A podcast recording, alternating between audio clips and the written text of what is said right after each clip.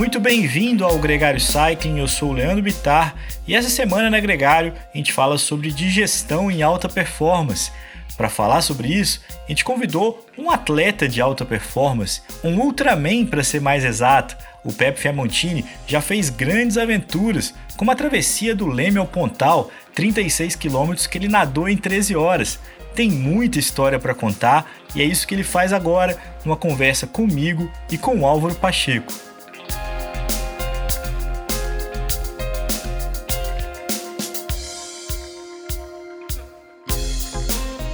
O Gregário Cycling Podcast é apresentado por Ciclorotas SP CCR, um projeto feito por ciclistas para ciclistas.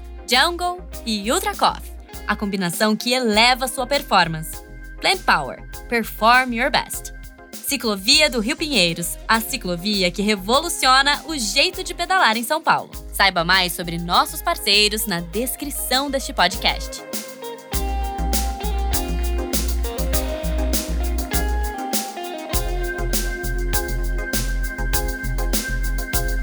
Pepe, muito bem-vindo ao Gregário Cycling. Um grande prazer ter sua companhia aqui nesse podcast. Prazer o meu estar aqui. Obrigado, Leandro. Obrigado, Álvaro, pelo convite. Pepe, para começar o assunto, você tem uma história única que cada um de nós tem, mas no seu caso, você algum tempo atrás era uma atividade física muito baixa, quase um sedentário, e nos últimos anos você se colocou e superou desafios impressionantes. Se puder dividir um pouco disso com a gente e com o nosso ouvinte? Claro. É, bom, eu comecei... É, eu sempre fui do esporte, né? Minha vida inteira eu pratiquei algum tipo de esporte, né?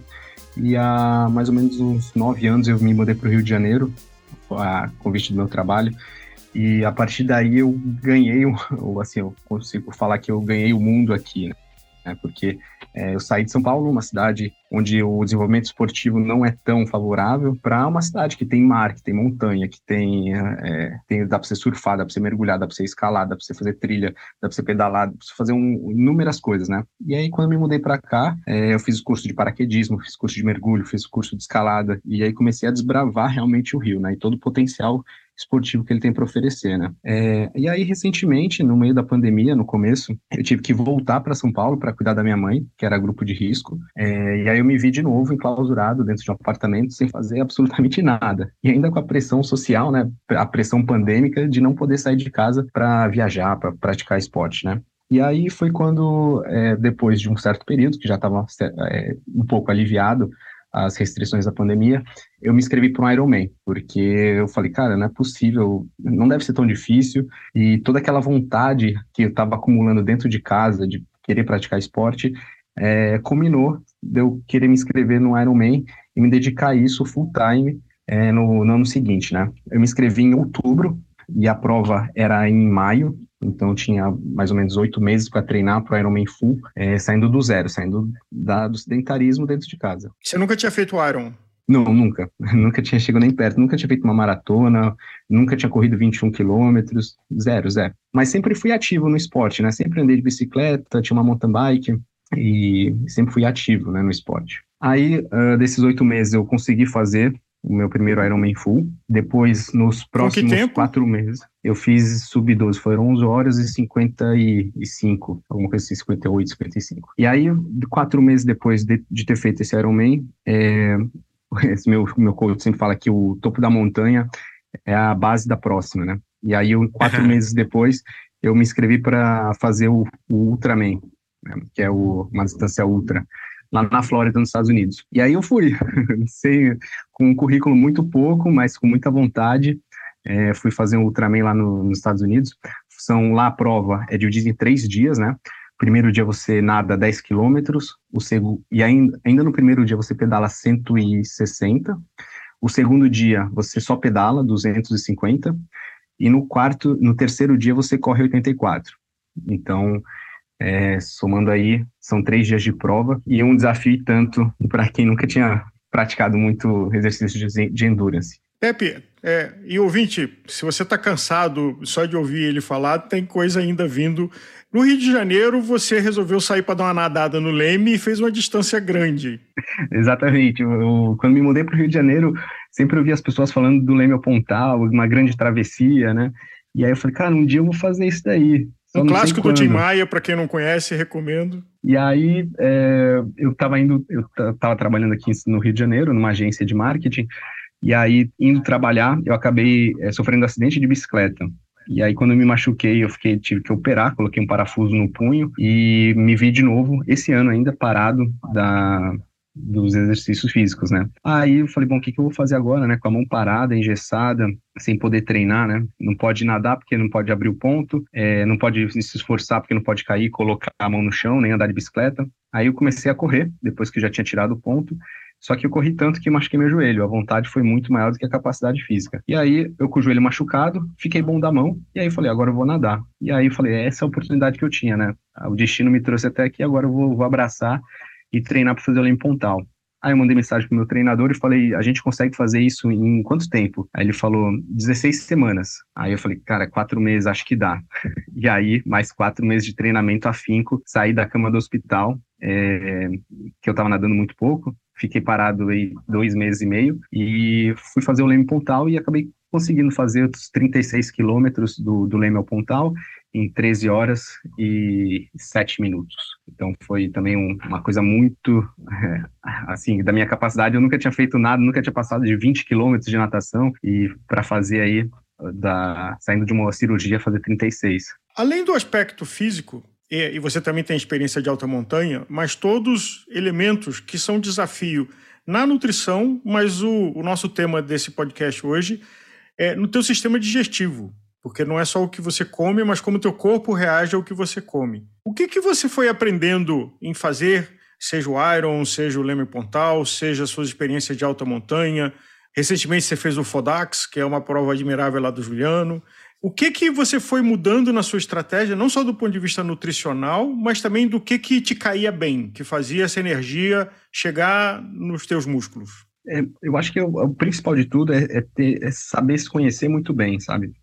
Eu não treino com relógio, com Garmin, com potencímetro na bicicleta, é, não tenho grandes dietas elaboradas, é bem, bem simples. Eu me conheço muito bem, sei muito bem o que o meu corpo sente quando ingere algum tipo de alimento, então é, eu sempre tento manter os mesmos para que não tenha uma, muita variação do que, que eu estou ingerindo. E eu escuto muito bem meu corpo. Eu acho que esse é o principal, é, tanto é, previamente quanto na hora da realmente da atividade do vamos ver. Então eu costumo tomar bastante gel, bastante bananinha.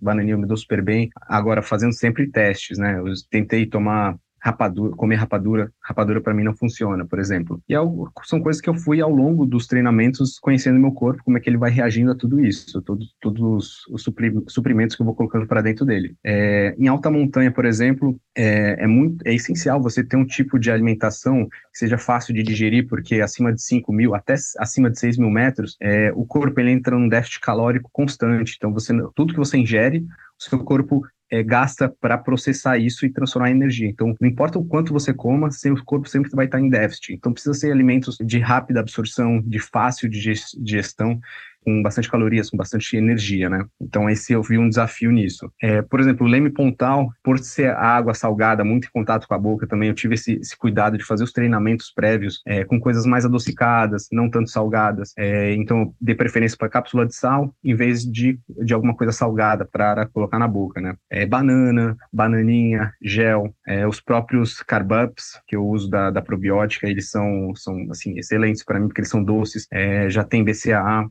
já tem carboidratos bons, então para mim eu fui testando ao longo dos treinamentos e sempre dão certo, sabe? Mas deu errado em algum momento, né? Teve momentos que você experimentou coisa que não funcionou. Então, vou te falar, aconteceu comigo uma vez na, numa, numa competição do WTR, que é uma competição de trail, e foi numa época, foi num, na competição que caiu uma árvore. Antes de começar a competição, caiu uma árvore na estrada, fechou a estrada, nenhum atleta conseguiu chegar na competição. Então, a competição, depois que eles retiraram a árvore, os atletas chegaram e a prova foi começar quase é, próximo do meio-dia, foi quatro, cinco horas de atraso a prova. E aí, antes da prova, eu tinha tomado meu café, super elaborado, programado, regradinho ali, e aí, antes de começar a prova, eu fui parar na padaria e acabei comendo uma coxinha um joelho e tomando um, um, suco lá deles, né? Um refresco. E aí foi quando deu ruim. no meio da prova eu tive que parar, é, fui num cantinho, fiz meu número dois ali, perdi uns três, quatro minutos e e além de ter esse problema durante a prova, né, de estar tá sentindo dor, querer parar, né? E desidratação também, né? Isso, e desidrata, né? Então, é assim, é uma série de coisas que é, e, e, no final da prova foi a diferença que foi do, do, eu fui terceiro colocado, foi do segundo colocado, foi esse, essa pausa para ir no banheiro. E como você prepara? Porque tem que preparar o teu sistema digestivo para o pré-prova, o intra você está falando, e o pós-prova também, porque você ficar 13 horas na água, é, alta montanha, um iron, você está levando o teu organismo num ponto de estresse e você é, claramente não faz isso a passeio, você faz isso de uma forma estruturada, séria, querendo fazer tempo. O, teu corpo, como é que você prepara, do ponto de vista digestivo, o teu corpo antes de um evento desse? Hoje já é meio padrão é, que, eu, que eu faço, né, antes de provas e competições e até os desafios, né? É, basicamente, é, na, não gosto de gordura e coisas que são demoradas para digerir, isso eu evito deixa o corpo mais leve possível. Então faz aquele carbo load três dias antes, muito carboidrato antes. É, durante a prova normal, o, eu não sinto necessidade de a, coisas além do, do carboidrato, de carb-ups, é, de coisas que me dão energia. É, e tento sempre conciliar com alguma coisa de proteína. Por exemplo, um, um 4.1, um recovery no final, que acabo, acabam entrando melhor no organismo do que umas coisas mais pesadas, tá? É, evito também uh, folhas vegetais, leguminosas, assim, que elas acabam criando um, um bolo intestinal e pode ter algum problema durante a prova. Então, eu acabo evitando isso, mas eu sou bem tranquilo. Eu, geralmente, eu já me alimento muito bem, então tenho uma alimentação muito balanceada, muito regrada, tanto que o para fazer o leme pontal, em dois meses, eu tive que engordar 8 quilos para ter uma capa de gordura suficiente e, e, ajudar um pouco na flutuabilidade, né? Porque 13 horas com uma água de 23 graus, é, eu poderia sentir e ser um problema de hipotermia e ter que parar a, a prova. E depois do, do dia 24 de outubro, que foi a data do Leme Pontal, eu tive que emagrecer 7 quilos para fazer o Fodax Man. Ou seja, tive que perder tudo, 7 quilos em um mês, para chegar bem, desempenhar bem na corrida, desempenhar bem na bike com potência, porque uma pessoa mais pesada tem mais dificuldade de correr, né? Agora, você falou de uma etapa que acho que para mim e para vários ouvintes é fácil, que é ganhar peso. Isso aí é só dar uma chutada no balde. O problema é ganhar peso com qualidade. A, a outra etapa que é mais desafiadora, quando você acabou o, o Lemel Pontal, você precisava perder 7 quilos, mas manter uma estrutura de força para fazer o Fodax, que também não é um passeio na orla da praia. Como é que foi isso do ponto de vista do, do teu organismo, de você perder peso mas manter força e energia?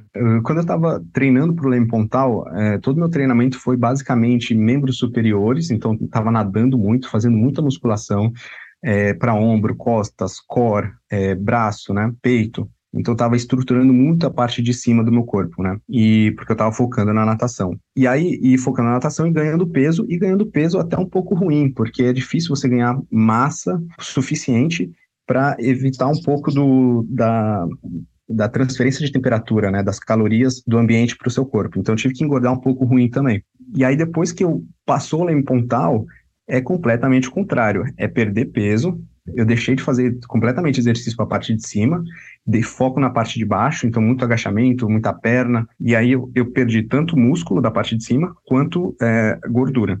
Então emagreci nesses dois quesitos, esses 7 quilos. E é engraçado que o corpo, como ele, ele reage a tudo isso, né? Porque dois meses seguidos só comendo besteira, é muito pizza todo dia, eu tinha que chutar o balde todo dia, tinha que comer uma coisa ruim. E muita massa, muita pizza, de vez em quando hambúrguer. E, é, e de um dia para o outro, eu tive que regular e fazer uma, quase uma cetogênica inteira, mantendo o nível de treinamento e aumentando comendo salada, alface e, e, proteína. E aí isso começa a mexer no corpo, é, porque eu começo a reduzir o índice de gordura, o índice de massa corporal, começa a desempenhar melhor, só que a cabeça é, começa a, a, querer a sentir falta, né? Porque ele começa a queimar a gordura e você sente falta realmente do, do, do açúcar, né? Do, dos compostos de, é, do, do, carboidrato ali na, presente na corrente sanguínea, né? Então isso começa a afetar até um pouco na cabeça, muito mais do que no corpo, no estômago, por exemplo. Essa foi uma grande diferença. Seu corpo, tá, seu cérebro estava te, te dando saudade da, da, das guloseimas. Exato. É.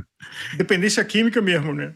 Dependência química, total. Foi total, total. Eu me sentia, às vezes, é, eu acabava de almoçar, estava satisfeito, eu comi um balde de salada inteiro, é, e meu corpo falava, Pepe, você precisa colocar energia para dentro, energia para dentro. você tá queimando seu corpo, a gordura do seu corpo, sabe? E ficava assim, ficava assim, caramba, eu preciso comer alguma coisa. Preciso... Aí ficava beliscando uma coisinha ali, uma coisinha aqui, mas pelo nível de treinamento que eu tava, eu podia comer tudo que eu ia, ia, ia acabar emagrecendo. Mas eu queria emagrecer rápido, então o radical foi o necessário. Quando você fala volume de treino, quantas horas por semana entre o Leme Pontal e Fodax? Uh, Leme Pontal estava nadando todos os dias, é, cerca de três horas por dia, mais academia, liberação, fisioterapia. É, Para o Fodax, eu já mantive o ritmo de treino que eu, eu vinha antes da, de fazer a cirurgia, de operar, que era treinar das três da manhã até umas nove de bike, de terça, quinta e domingo, de segunda, quarta e sexta, continuei na natação, aí fazia natação e corrida, além da musculação, né? Mantendo liberação miofascial, mantendo fisioterapia, fortalecimento. Só fazendo uma, uma, um ajuste aqui, existe o Fodax, que é uma prova de bicicleta, que é um evento de bicicleta, e existe o Fodaxman, que é um triatlon de, de, aventura, de aventura, assim, de um, um extremo, né? Um triatlon mais é difícil. A gente está falando aqui do triatlon, né? Do, do, do evento Fodax-Man. Ou você fez os dois, porque também não custa nada. eu fiz o full. O, existe o Fodax é, Solo.5, que é a metade, seria o half dele.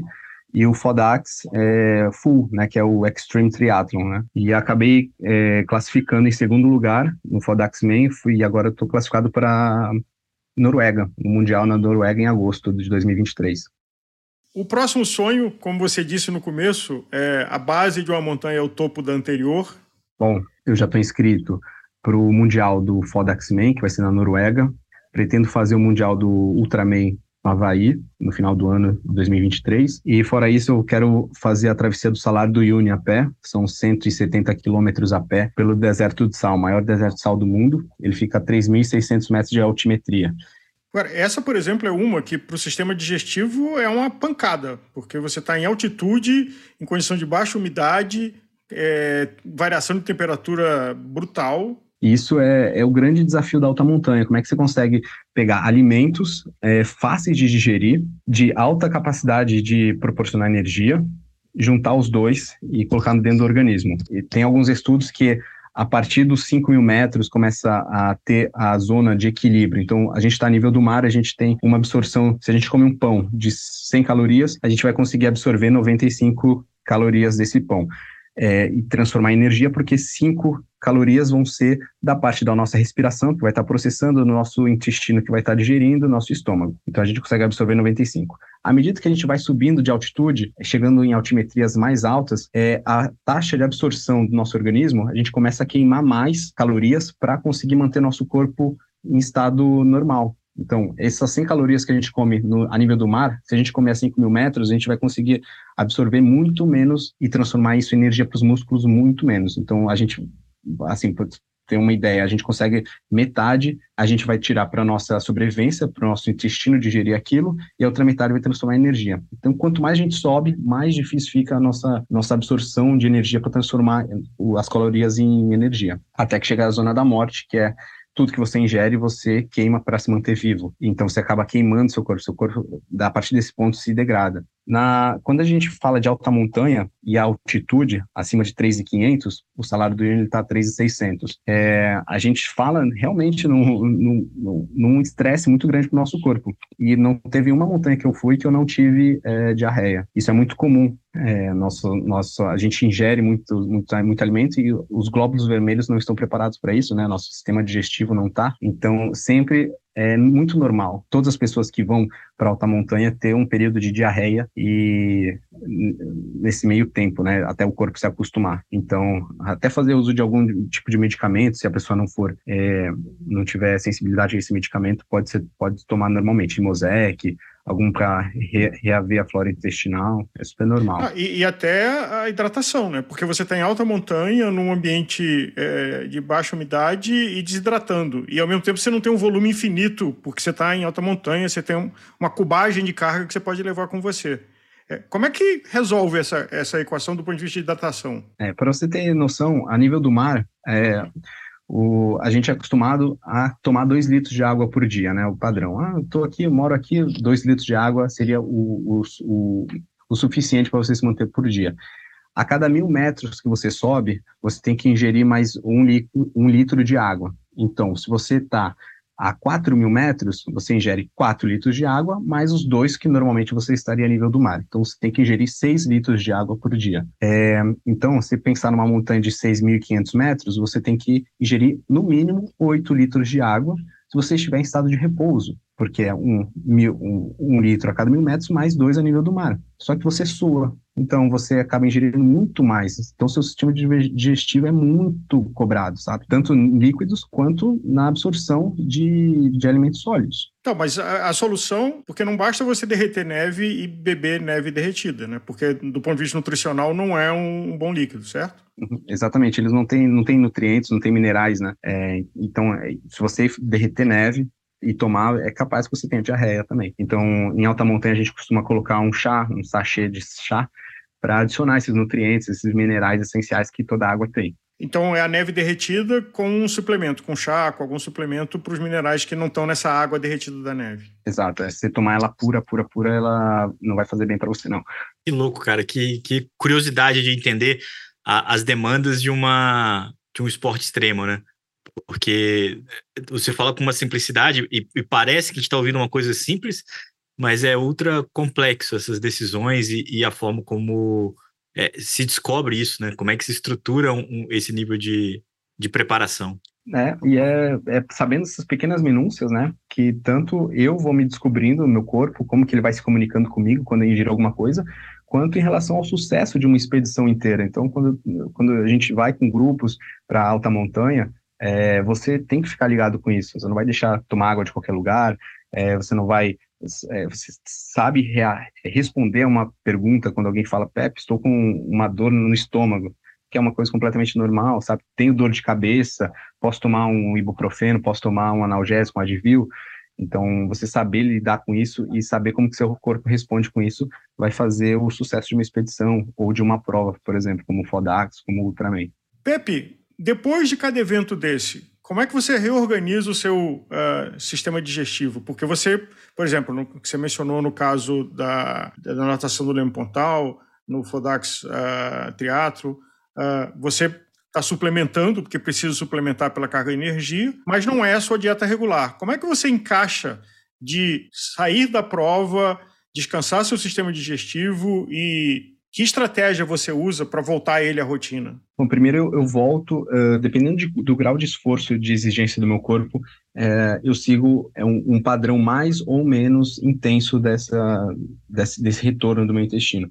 Primeiro, eu sempre volto, uh, normalmente depois de um treino, de exercício, eu costumo tomar um, uma proteína isolada, é, só que com, de acordo com a necessidade do corpo, se for muito mais exigente, eu acabo preferindo um carboidrato então, vou no 4.1, vou no recovery, né, é, que tem mais carboidrato, a proporção de quatro carboidratos para um de proteína. Eu costumo ir nesse, porque eu realmente o, o músculo ele está pedindo carboidrato, ele está pedindo, ele está exigindo aquilo, né? E depois nas alimentações seguintes eu vou bem leve. Então eu não costumo fazer alimentações muito pesadas para evitar que o corpo é, desgaste mais, né, no processo digestivo, que ele já está tão uh, com tantas avarias, né, do, do exercício. Então, por exemplo, eu fiz agora o Fodaxman, uh, minha, minha barriga durante a corrida inteira, os 46 quilômetros de corrida, ela estava dilatada, eu, que eu estava, era um calor de 40 graus, eu estava bebendo muito líquido, é, só que ao mesmo tempo que é muito líquido, eu estava gastando mais líquido do que eu conseguia absorver. Então, minha barriga, falando com meu nutricionista depois, todos os carboidratos que eu coloquei para dentro, então era banana, era gel, era, era os, as cápsulas de BCA, cápsula de sal, era Gatorade, era Red Bull, era água. Então, todos esses foram para o meu estômago e ficaram lá é, fermentando, literalmente. Então, minha barriga ficou estufada, eu morrendo de sede, morrendo de calor, suando, e, e o corpo tinha essa dificuldade de absorver. Então eu falei para ele, e aí, o que, que faz nessa hora? Ele fala, reduz tudo que você coloca para dentro, espera seu corpo digerir e vai aliviando o calor com jogando água em você mesmo, água gelada. Na hora eu não consegui falar com ele, né? Só consegui falar pós, né? Então eu fiz a corrida inteira com uma barriga enorme, dilatada e foi engraçado ver nos vídeos, né? Que eu fiz muito pouco xixi, super concentrado estava bebendo muita água e não estava saindo xixi, porque realmente o corpo não estava absorvendo. Então, é um grau de exigência do corpo muito grande. E aí, quando eu volto para a vida normal, eu tento voltar gradualmente. Então, o meu anseio de, é, das minhas privações de alimentação durante um mês que eu estava enrolando Fodax, que era só comer é, folhas e proteína, eu falei, nossa, como eu gostaria de comer uma pizza, uma massa. É, eu queria comer coisas normais, né? E só que eu falei ainda, não, não dá para você voltar para uma alimentação se você não estava comendo exatamente isso um mês inteiro, né? Então eu fui regrando, fui aos poucos, é, tanto em quantidade quanto em intensidade. Então eu fui, é, voltei para as folhas, é, voltei para os carboidratos de absorção mais lenta, então os integrais, um arroz integral, massa integral. É, depois, aí comecei a colocar mais uh, peixe, e aí depois voltei para carne vermelha. Então fui aos poucos voltando para uma alimentação mais normal. Mas eu, isso é uma. demora alguns dias, quase uma semana assim, para eu voltar é, a uma alimentação que eu considero mais normal. Aliás, tem uma coisa para destacar, e quem der uma olhada no seu perfil é, nas redes sociais, né, de que você é uma pessoa de, de estrutura grande que você trabalha musculação. Então, correr e pedalar para você tem um desafio adicional, porque você tem um peso da sua força, da, do seu tamanho de estrutura, que é diferente, como a gente brinca aqui, de alguém de 50 e poucos quilos de calça jeans molhada, né? Exato, é. eu, eu sempre mantive, meu peso normal antes de fazer exercício era 82 quilos, que já é um peso, ah, eu sou pesado, né? Minha estrutura é de, é de fazer academia, fazer musculação, né? Agora, quando eu entrei pro triatlon, eu percebi que manter isso é muito impacto para o joelho, é muito impacto para as articulações inteiras, é o desgaste muscular é muito maior, então eu falei, cara, tem que ser magrinho, tem que ser mais slim, então o que, que eu posso perder aqui? Perder gordura. É, então, é, a partir desse momento, eu comecei a desempenhar melhor, tanto em, na, tanto na quantidade de lesões que eu tinha, eu já tive muitas lesões, e quanto no desempenho nos resultados do esporte, né? Qual é a tua altura, peso e percentual de gordura? Hoje eu tô com, eu tenho 1,80 de altura, é, voltando do Fodax, eu estava com 78 quilos, hoje já devo estar com uns 80, e tenho percentual de gordura pelas dobras cutâneas, eu tenho 7%. Caramba. É, um endurance de deitado na rede bebendo água de coco, você não topa, não, né? Esse, se for um objetivo, tiver um, um porquê por trás, até topa. o desafio de tempo na rede, endurance na rede.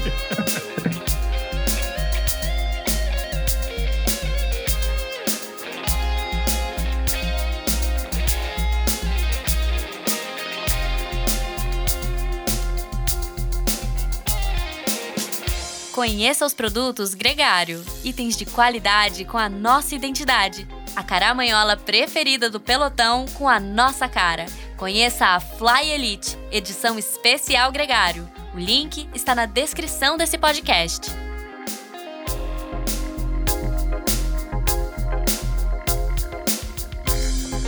Olha as ideias do Álvaro Pacheco, rapaz! Muito bacana conhecer um pouco mais sobre a história do Pepe e eu lembro você que esse episódio de gestão em alta performance tem outras duas entrevistas muito legais com a doutora Samantha Silva e com o doutor Felipe Savioli, dois especialistas que comentam com muita pertinência sobre esse tema. Muito obrigado a você que chegou até aqui.